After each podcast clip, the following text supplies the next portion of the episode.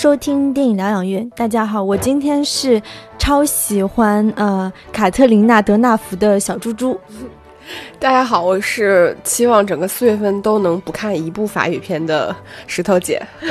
其实是因为最近没有院线片，所以我们在选题的时候，可能小猪猪就很私心的，不知道为什么都选了就是法语片的选题，从《燃烧女子的肖像》，然后我控诉。其实我们私下还有准备一期多兰的专题，还没有放上去。然后幸好中间插了一部《隐形人》，然后一直到今天，我们又要聊一部呃法语片，但是。很奇怪的是，这部法语片呢是啊由市之愈和导演的《真相》。这部电影也是提名了第七十六届威尼斯电影节主竞赛单元金狮奖。其实这部片子应该算是市之愈和上次通过那个《小偷家族》，就是啊登冠就是戛纳之后的一部作品。嗯。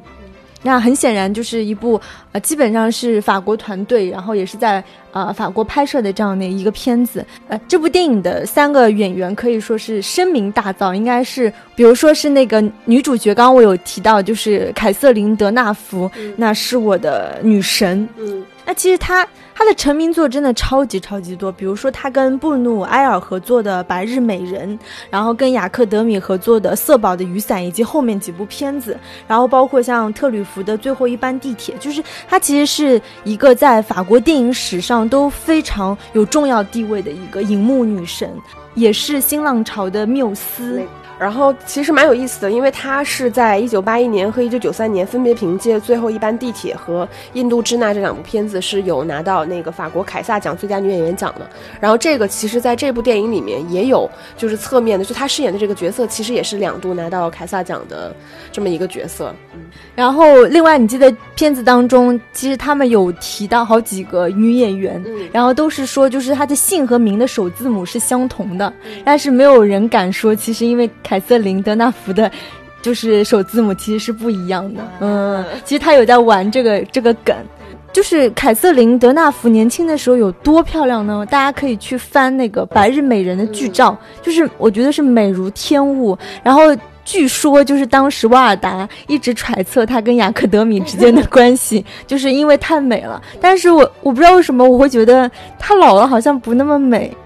是不是因为我对美 美人的标准太太过苛刻？然后另外一个很当然是女神的女神朱丽叶·比诺什，法应该是法国女演员在国际影坛里面算是最一流、最有名气的那一波。对，而且是走的最远的一波，对吧？那另外一个就是呃女配角，就是在戏中戏里面饰演那个三十八岁女儿的，呃叫。路德温·塞尼耶，其实他也是一个怎么说？大家看他脸应该是很很脸熟啊。他早年就是也不算早年，他其实是跟欧荣合作了好几部片子，比如说那个《巴美图》啊，《干柴烈火》啊，然后啊，《巴黎小情歌》等等，就是他算是怎么说？中清代当中发展的比较好的，但是他他不怎么走出，他还是。比较局限在法国拍片，对。然后男演员就是伊桑霍克，也是我特别喜欢的男演员。嗯，爱在系列的爱在系列的男主角。但是我私下有跟石头姐聊，就是我们不知道他为什么要接这个片，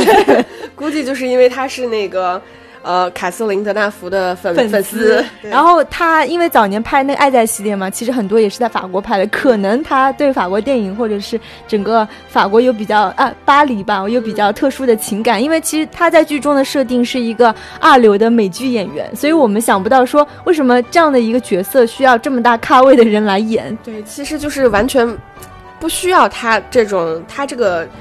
级别的演演技啊什么，因为这个角色本身是没有什么难度的，嗯。然后你说完了这个片子的演员，其实我觉得这个片子里面有两点，有两个人物也蛮值得介绍的。当然不是演员，是主创，因为我们知道这个虽然是一部法语片，但是它的导演是一个日本的导演市之愈合。我们之前其实也做过好几期市之愈合的呃节目。他他基本上算是我们一个叫什么叫月经年经导演，就是他出一部片，我们一定会讲，对，一年都会聊一两次的那种。嗯，然后这个片子里面其实啊，这个电影的主创里面有一个编剧叫做刘宇坤，这个是一个呃美籍华人，然后他是一个呃科幻小说作家。这个编剧非常的有意思，他是在一二年和一三年分别凭借凭借两部短篇小说《手中指》《心中爱》和《物哀》拿到了雨果奖最佳短篇小说奖。然后我们知道之前。前就是呃刘慈欣和郝景芳其实分别是凭借《三体》和《北京折叠》是拿到过一五年和一六年这个雨果奖的，当然是长篇和中短篇。然后这两部作品的英文翻译其实都是刘宇昆完成的，所以看得出来他是一个对于这个东西方文化、语言和文化呃文学造诣都很高的这么一个人。就我觉得这个角色确实也蛮适合，就是出现在市之愈合拍法语片去驾驭法国导演。这么一个语境下面，然后这个片子的摄影师其实也很有意思，他叫埃里克·戈耶戈蒂耶，之前就是贾樟柯的《江湖儿女》，还有李李安的《制造伍德斯托克音乐节》，以及阿塞亚斯的那个《清洁》，然后包括侯孝贤画像，这些都是呃埃里克·戈蒂耶去指导的。我觉得他也是一个蛮常在这种东西方电影界去。游走的这么一个摄影师，我觉得就是你可以看得出来，这个班底他是确实有这种东西方文化去融合。那这部电影就是很显然是市之愈合在法国第一次拍片，嗯，所以刚刚石头姐也有介绍，就整个主创团队啊，包括摄影啊、编剧，其实都是很很跨国的一个组合，对吧？导致这个片子其实你不能算优点还是缺点，有一种。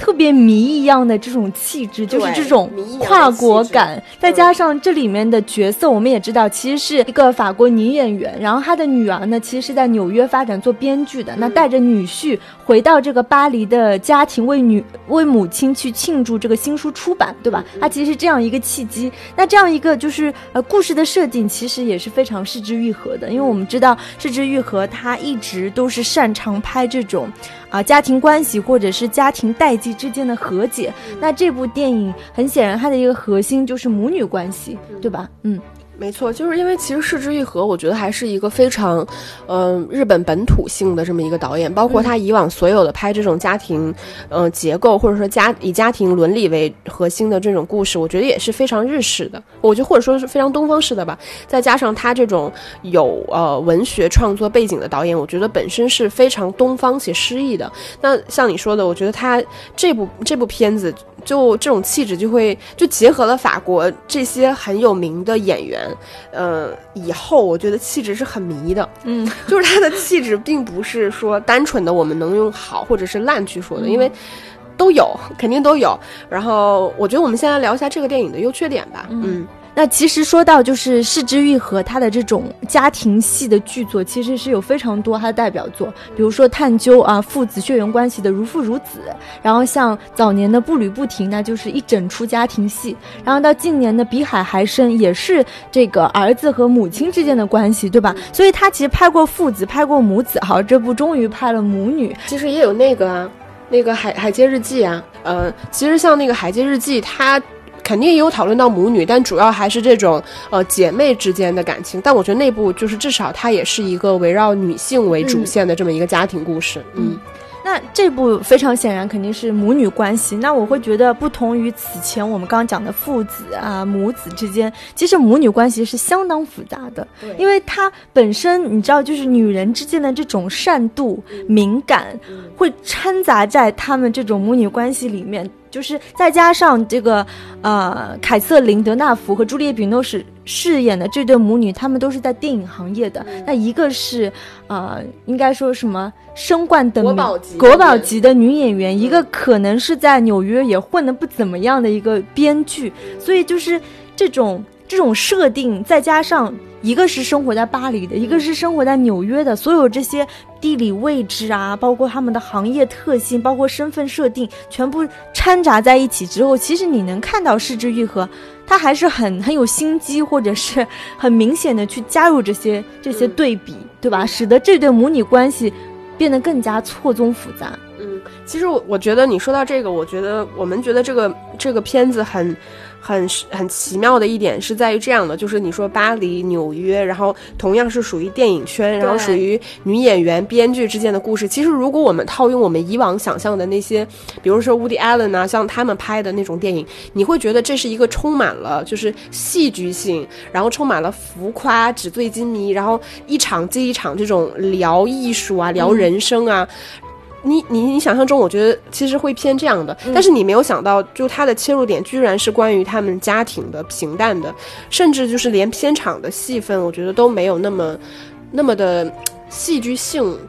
我觉得是就是其实蛮蛮蛮妙的，我觉得。对，嗯因为这个就是又回到了市之愈合，的主题，嗯，对，因为他其实拍来拍去，无论是在日本拍还是在法国拍，他拍的都是他最擅长的那个东西。嗯呃，那我们说完了这些，我其实我觉得我们就先来聊一下这个电影的一些优点吧。我觉得优点的话，一定是说跟我们前面有关系的，就是它的主题性上的东西。我觉得这个电影里面，呃，故事性还是非常清晰的。它其实就是以这对母女为主线嘛，然后包括完成了从外婆、母亲到小女儿这三个女人之间的传承，以这种方式来推进整个故事，然后也在其中穿插了失之愈和自己一直来一直以来特别擅长的，比如说就这种。呃，血缘性的呃关系，就是关于演戏的天分跟热爱这个东西本身，它是有遗传性的。就是我们也能在电影里面看到，他是从那个从凯瑟琳德纳福到朱丽叶比诺什，然后再到他的女儿三个人，呃，以及他。以及失之愈合之前拍这种家庭戏最常用的一种手法，就是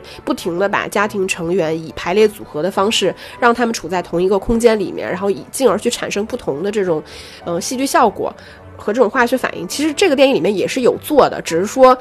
也我因为在视之愈合的维度里面，我觉得他去做这种排列组合，在这个电影里面的表现肯定不算是优点啊。嗯但是其实你把这个框架打开，我觉得这种做法本身还是非常失之愈合的。这个电影里面我们看到他有就是母女两个人对吧？还有这个岳母跟这个女婿，嗯女婿对对对，嗯然后还有这个女儿跟自己的外公，嗯，对，然后就是不停的这种排列组合，就是其实你你还是会觉得这些戏份本身是有一些妙趣横生的。然后，嗯、我觉得这些，呃，失之愈合其实特别擅长的东东西，我觉得原本它应该是像我们前面说的，是非常有东方特色的一些家庭结构，因为我们的家庭关系其实是比较复杂的嘛。那我觉得失之愈合把它这个部分嫁接到这一部法语电影里面，我觉得其实你看的那个感觉尽管微妙，但是你很难单纯的用违和来说，因为其实它并不违和。反而我觉得就失之愈合电影里面一如既往很安静的那个部分，因为电影开场就是空镜头嘛，就是关于这个家里面一些树木啊这样的空镜头，很安静的这个气氛，我觉得跟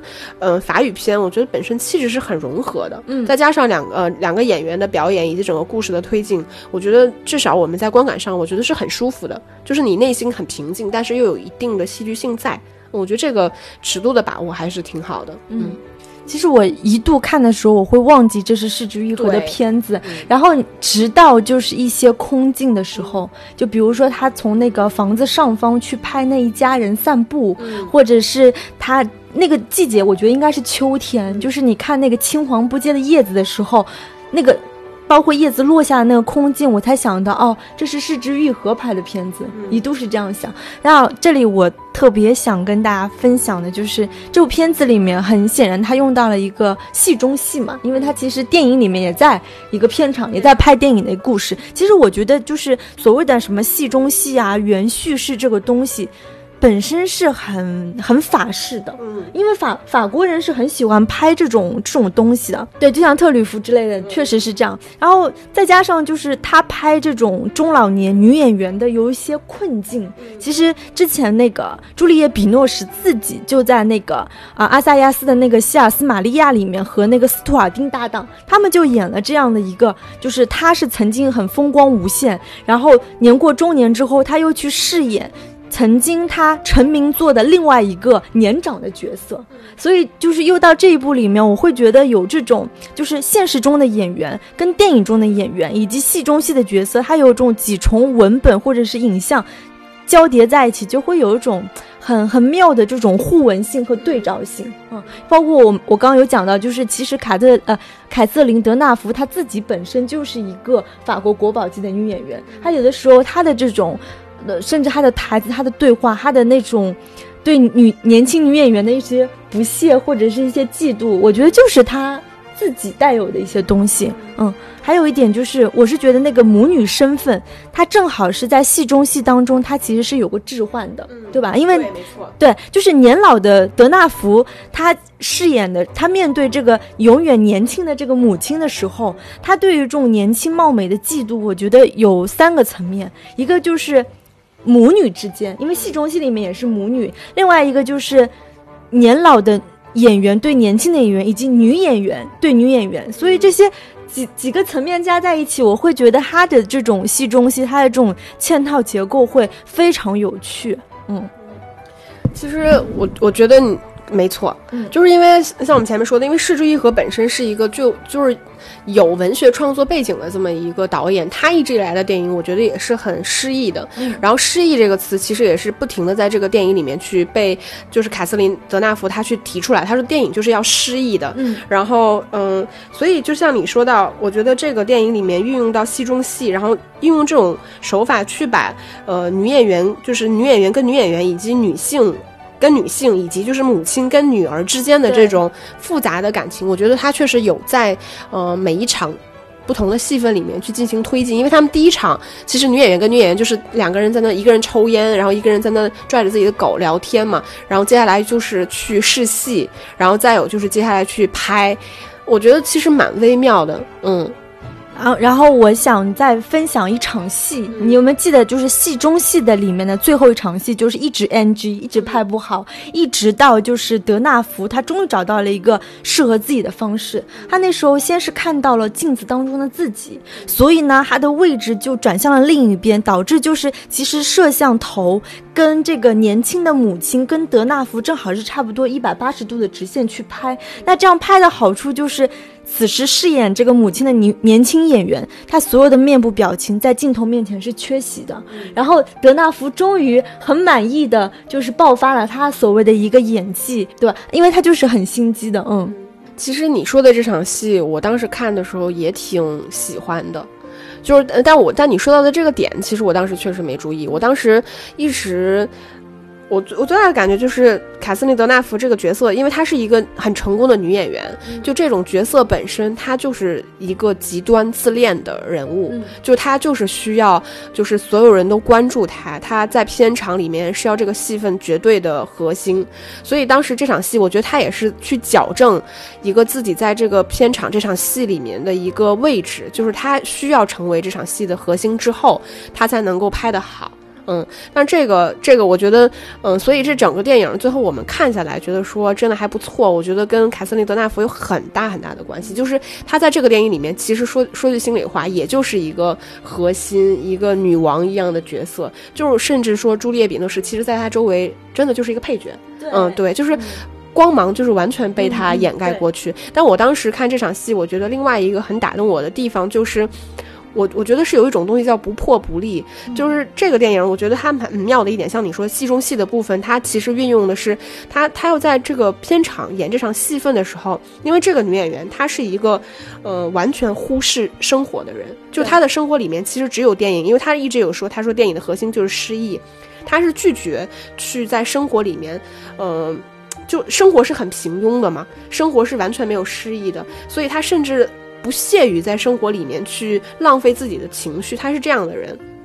所以当时我看到这个电影里面的时候，就是他的身份是一个已经垂暮，已经在整个电影圈不再成为核心，就是自己的事业也，就是没办法再再再，就是怎么说就已经走下坡路的这么一个人嘛。他其实内心是拒绝去接受这一切的，嗯，他他其实是一个拒绝回归生活平庸的人，所以他是期望自己活在电影里面的人。但是拍这这整场电影。我觉得最妙的地方就是他不得不在电影里面去演一个他需要真实在生活里面面对的问题，就是他的衰老，就像你说的，他的衰老，然后他永远年轻的母亲，以及他不得不从一个母亲的身份变成了一个女儿的身份，就是电影强迫他去接受他在现实生活里面不去接受的那一部分现实。所以我觉得这场戏，我当时看到的时候，我觉得他就是需要先打破他自己，就他那一瞬间，他真的放弃了他前面所坚坚持的那种，就是我觉得是，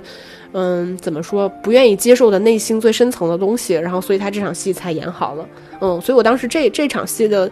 分量，我觉得还是蛮戳动我的，嗯。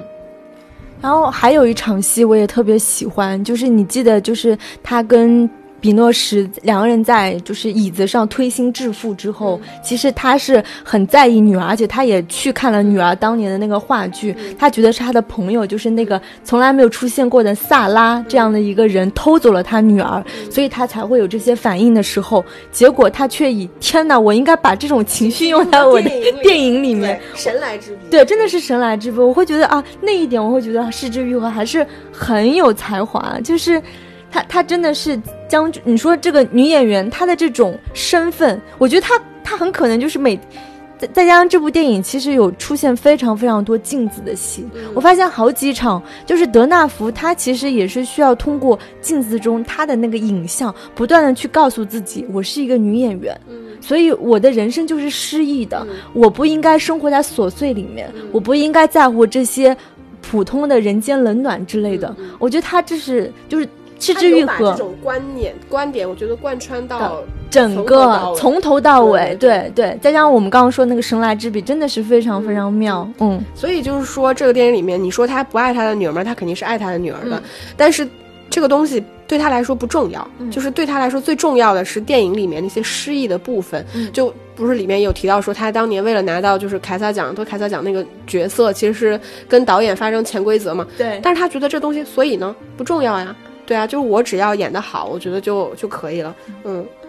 所以这个电影里面就是关于凯瑟琳·德纳福这个角色，到最后就是她不得不面对现实，就是整个电影其实都有贯穿她关于衰老和不得不回归现实生活的一种无力感。嗯，我觉得还是蛮强的。但是你说到刚才那场戏的时候，你知道我的情绪是我在看到他们两个人在那里煽情的时候，我还在想说，为什么怎么就煽上情了？就我我觉得失之愈合，我那瞬间会觉得哦，失之愈合就是下来了，就是他他不应该是一个会在这种。处理家庭关系的时候，用这种煽情手法去解决矛盾的一个导演，因为这种我们都知道，这种这种做法本身是解决不了任何真正现实层面的问题的。那直到说他突然就把气氛又拉回去了，说我为什么要浪费情绪在现实生活里面？我这场戏运用到我刚才拍那场戏里面该多好！我觉得一瞬间就是又有回去了。嗯嗯。然后其实我我。嗯，这个电影里面，我觉得还有一个呃部分，我觉得是蛮有意思的，就是它一直在有贯，从头到尾都在贯穿一个一个信息，就是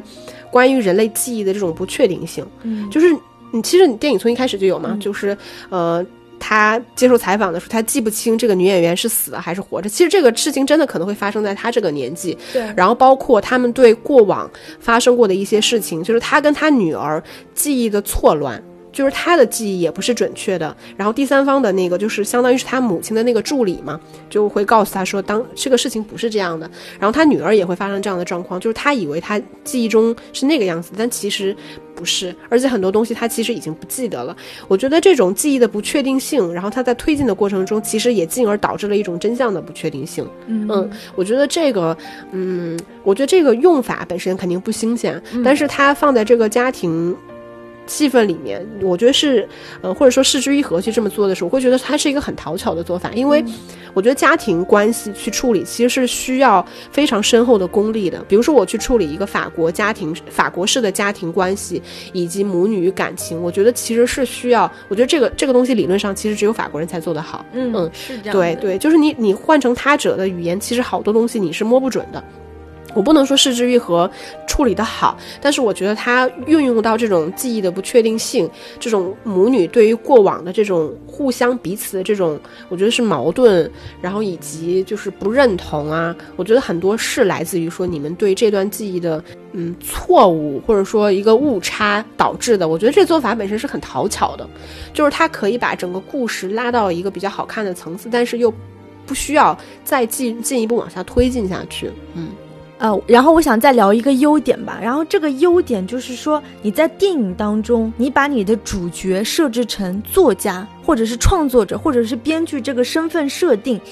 其实也是很法式的，然后也是很文人气质的，而且是带点自恋气质的。那我我我去仔细想了一想，其实关于这个失之愈合在《比卡海参》里面是用过的。那在《比卡海参》里面，那个阿布宽他饰演的就是一个早年是很有才华的一个作家，但是后来就是穷困潦倒，最后去当了什么侦探这样的一个故事。然后。很显然，就是这部片子里面，比诺什他饰演的这个身份，他除了女儿，他的职业他是一个编剧，对。然后他其实也有好几次去运用这个编剧这个身份去做一些桥段，比如说那个母亲跟他经纪人老头吵架了之后，帮他写信，对吧？就是怎么去润色这个文字，然后包括让他小女儿就说啊，我想要外婆在宇宙飞船上，这样他就可以看到小女儿就是最后成为女演员这样的场景，就是他其实。对他其实有去玩这个梗，然后我就想到，就是说以作家或者是创作者为设定，带点自恋型的，在欧洲电影当中是非常流行的。随便举个例子，波兰斯基的《苦月亮》，嗯，对吧？那个男主角就是作家。阿伦雷乃的那个叫《天意，就是也是一个老年的作家，就是你不断的就是你拍这类的电影，它都会有一个你的创作过程和电影的推进，然后其中交杂出也也是很有文人气质的东西，嗯。就是这种内容，它在文本上是很复杂，是有很就是一个是文本上很复杂，另外一个是情绪上很复杂。嗯嗯，它的故事就具有很多的可可塑性，我觉得是。嗯，然后呃，就是。再补充一下吧，就比如说市之愈和之前步履不停那个良多，他其实是一个绘画修复师，然后回我的家里面，他是一个广告制作人，比海还深是一个作家，就是你你可以看出他的主角的设设定还是有一定一致性的，他都是偏创作者。或者是创作人这样的一个一个身份，但同样都是到了中年，有一些事业不如意，有一些平庸，然后再跟他的家庭，再跟他的上呃，就是上一辈产生的一些纠葛。我觉得这也是戏剧义和一贯的一个主题吧。嗯，所以看得出来，这个框架还是他自己非常擅长的那一套东西嘛。嗯，那我们先来聊一下缺点吧。呃，我觉得缺点的话，首先这个片子。肯定就是很一般，就是我们对，虽然我们前面是夸了很多，夸了很多，花哨的对，夸了很花哨，但是你要从心嘛，我觉得从心来说，我觉得首先，嗯，这个电影里面就是废弃和无效的人物太多了，嗯。我们可以看到，就失之愈合他之前的片子其实是很擅长去处理，呃，复杂的，就是大量的这种人物关系，比如说两个家庭，或者是三代人，然后角色可能多到就是说真的八九个人的这种人物关系。其实他并不是一个擅长说去塑造说这个人物他的特质或什么，但是他很善于去让，像我们前面说，他是很擅长就是在不同身份的人物关系的排列组合间去产生一种，就是大家在彼此的立场上会产生的。的一种冲突，我觉得这个是他擅长的部分。但是我们看到呃真相这个电影的时候，其实我们能感受到这个电影里面大量的无效的人物是存在的。比如说呃那个呃德纳福她的老公，对这个角色其实你完全不知道他为什么存在。然后你说皮埃尔吗？就我我觉得是两个老公都是，就是她的前夫以及她现任的老公，就是在她的生活里面就是扮演着。就几乎等同于不存在也无所谓的那种角色，然后包括他的助理，就是像他助理可能在剧作层面上还有一点公用性，但其实这个角色本身是没有什么意义在的。包括像伊桑霍克演的这个女婿，就首先我们当然不知道说为什么像伊桑霍克他真的是个很好很棒的演员，对，然后我觉得就你不知道为什么他需要去演这个角色，这个角色本身没有任何的难度，没有任何的故事空间。对，然后这些角色在这个电影里面，说实话是没有什么用的。嗯，哦，我有的时候也在想，就是为什么这部电影的所有的男性角色都像跑龙套的？我觉得是因为女性角色主要是那个凯瑟琳·德纳夫太强了。嗯，就是她真的变成整个故事的核心之后，周围所有的人都被弱化到几乎就是可以不提的程度。我觉得这这个处理，我觉得放在这个电影最终我们看效果，我觉得可以说得过去。但是我觉得绝对是有失视之欲和水准的，就是这么多大量无效的人物。存在在这个电影里面，嗯，这点我其实也蛮赞同的，就是我看的时候就有就有同感。然后另外一点的话，我会觉得释之欲和他以往的电影当中，我们刚刚有提到像如父如子啊、比海还深两代人，他在和解的过程当中，其实也是就比如说良多这个人物，他也是重新认识自己的过程。但在这部电影里面，他在他在处理母女关系的上面。它重点会有一些游离，就是也可能就是因为母亲的风光太盛，导致就是最后其实是，就包括我们刚刚讲的那场煽情的戏，它有点强行洗白。其实这个母亲她有重新通过这个事件或者这次女儿来巴黎来访，还有认识到他们之间的关系吗？没有。他的女儿有跟他的母亲达到一种真正的和解吧？也没有。我会觉得重点会有一些游离吧。嗯。嗯，其实如果真的从剧作上来说，我觉得他们达不成和解才是一个合理的结果。嗯，但是这个电影里面很难受的，就是像你说，他适度几度试图洗白，对，然后他他试图洗白的时候，他又要绕回他自己剧作原本的这个节奏里面，所以就是会让你看上看着觉得很难受。对，而且我觉得我很认同，我觉得这个电影里面很大一部分失准的。原因，除了是说这种语境和文化的问题，我觉得还有就是，我觉得是之愈合一直以来都是一个他的电影整体性要大于演员的这么一个导演。虽然他他以往也会用一些明星啊，但是我我会觉得说那些明星最起码都是在市之愈合导整个电影的框架里面。但我觉得这次像。这部电影，我觉得最终有一个很矛盾的地方，就是我们看到成片觉得还不错的原因，是因为这个片子非常的仰赖这三个演员，非常棒的演员，他们的演技撑起了整部电影，一定是这样的。但是同时，它又会产生另外一个问题，就是这些电影这些演员远远大过了失之愈合的电影本身。像你说的，这个片子，如果你不强行告诉你自己说这个是失之愈合的电影，你说它是一个某个导演。模仿了一些失之愈合的手法去拍的这么一部电影，它是完全成立的。就是我我觉得，在这种跨语境、跨文化的这种情况下，其实失之愈合它势必是牺牲了一些自己的这种，我觉得这是特色。但这个也无可厚非，就是很正常。你不可能说我我拍了这种电影之后，完全是还是失之愈合电影，那你可能看起来会更怪，因为一堆法国人演着一个日本电影，你会觉得很怪很怪的，嗯。所以，我我我觉得最终这个电影的，嗯，饱满度肯定是不够的。然后我最后再补充一个，就是一个日本导演，他去法国拍片。那其实这几年，就是法国其实吸引了很多亚洲导演去拍片啊。我们比较熟悉的，像娄烨啊、蔡明亮啊、洪尚秀，可以都说是跟就是法国电影圈的好朋友、老朋友。那这次终于轮到柿之愈合，我。我刚才就是私下有跟石头姐聊，我觉得这几个导演的法上之作啊，我最失望的其实是这部《失之愈合》，因为我会觉得他在自己的特色以及就是法国味道当中，他是妥协比较大的一个人。嗯，真的是这样。然后我就因为我自己是特别喜欢洪尚秀的人，他其实在法国或者是跟法国演员合作了很多片子，比较早期的就是他跟于佩尔合作的那个叫《在异国》，后来到前两年的《克莱尔的相机》等等。其实他虽然在法国拍，或者是他用了法国班底，但是他是非常洪尚秀的，就是他是有一种自成一体的气质啊。包括我觉得蔡明亮也是，他给罗浮宫拍那个脸，他还是。全部是法国演员班底，但是你看就是蔡明亮的电影，所以我在看到这部《失之愈合》的真相的时候，说实话我是有一点失望的，嗯，但是我我当然是承认这还是仍是一部佳作，因为可以解读的地方其实还是很多，嗯，我觉得这个，嗯。肯定，呃，一个部分我觉得是这个导演的，我觉得是这种文化骄傲性上面的东西，就是他的创作性是不是足够的强势。然后再有的话，我觉得可能这几个导演他们去法国拍片的这个时间节点不一样。我觉得市之愈合其实已经是一个非常成熟的导演了，就是他是一个在本土性，然后在整个导演风格上已经非常成熟的情况下，其实他是。比较难在另外一个语境下拍另属于另外一个国度的故事，其实我觉得是蛮难的。嗯，所以其实我也说说句心里话，我真的觉得这片子拍的很一般。就是他拍的好的地方，我觉得更多的是在于说，就是一个成熟的大导演，他们一贯的这种创作水准，我觉得是保持住了。就你不能说这个片子它是一个烂片儿，但是你说惊喜呢？我觉得。我觉得有值得我们聊的，其实也更多的是在于说，我们前面提到的，就是一些文本性上的东西，然后一些演员的表演上的东西，到底真的细扒下去，这些东西有多少是属于失之愈合的？其实我觉得寥寥无几。嗯，是这样。那我们今天的节目就差不多到这里了，那就下期再见了，拜拜，拜拜。